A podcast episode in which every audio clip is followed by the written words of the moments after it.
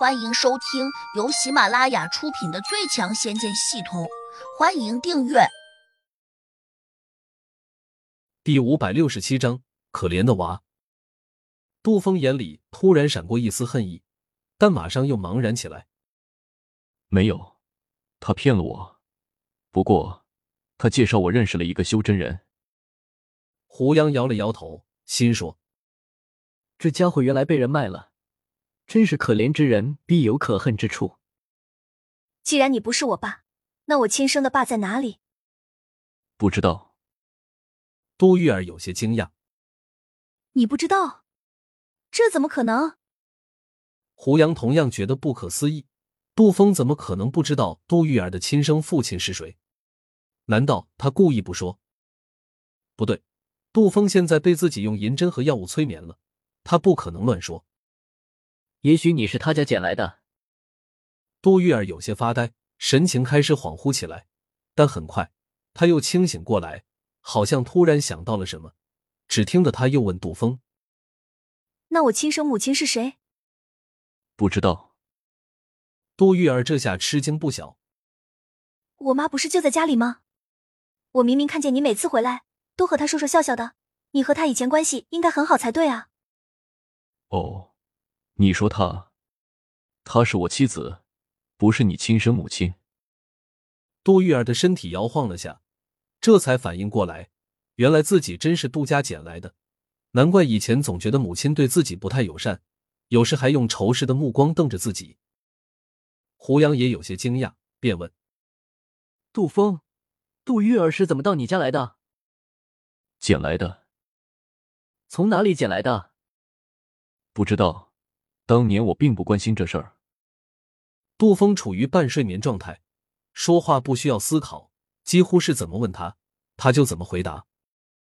胡杨转头用同情的目光看向了杜玉儿，心说：“没想到你和我一样，也是个孤儿。”这样一想时，胡杨不禁对他的感情起了一些变化。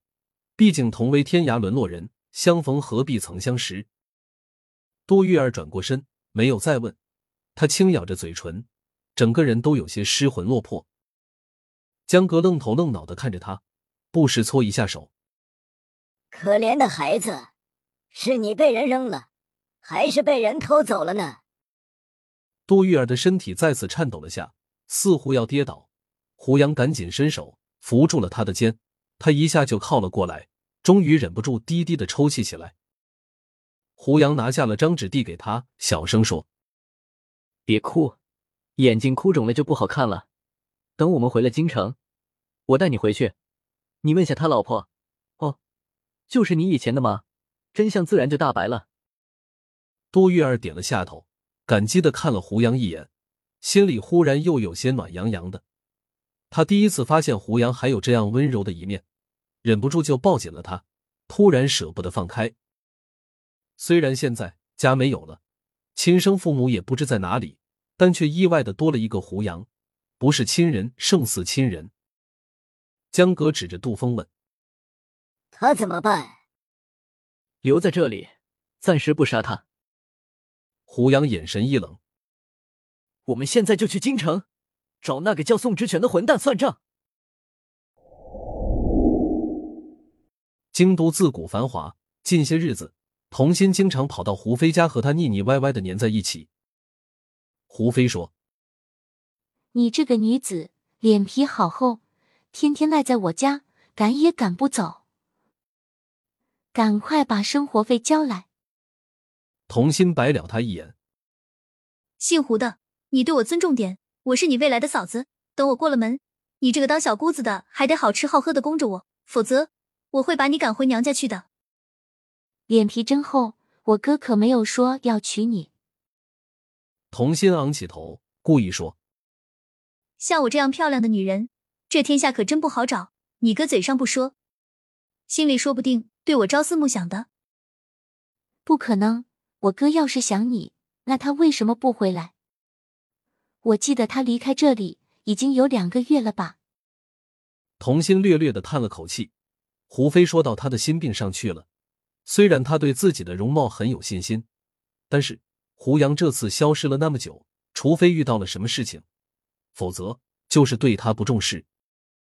眼见童心有些伤心，胡飞赶快又安慰他：“你别难过，可能我哥在修炼，一时之间就忘了这外面的花花世界。等到他收工回来，肯定会去找你的。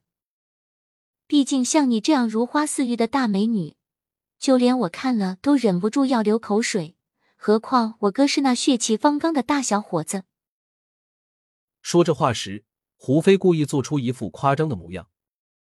童心一下就被他给逗乐了，嗔怪道：“切，你能不能斯文点？瞧你这德性，比男人还色。”虽然他的心情好多了，但还是隐隐有点压抑，只是他说不出来这是怎么回事。我的童心大小姐，要不这样，我是我哥最亲的人，等他回来，我辛苦点，张罗着把你们的婚事给办了，你看怎样？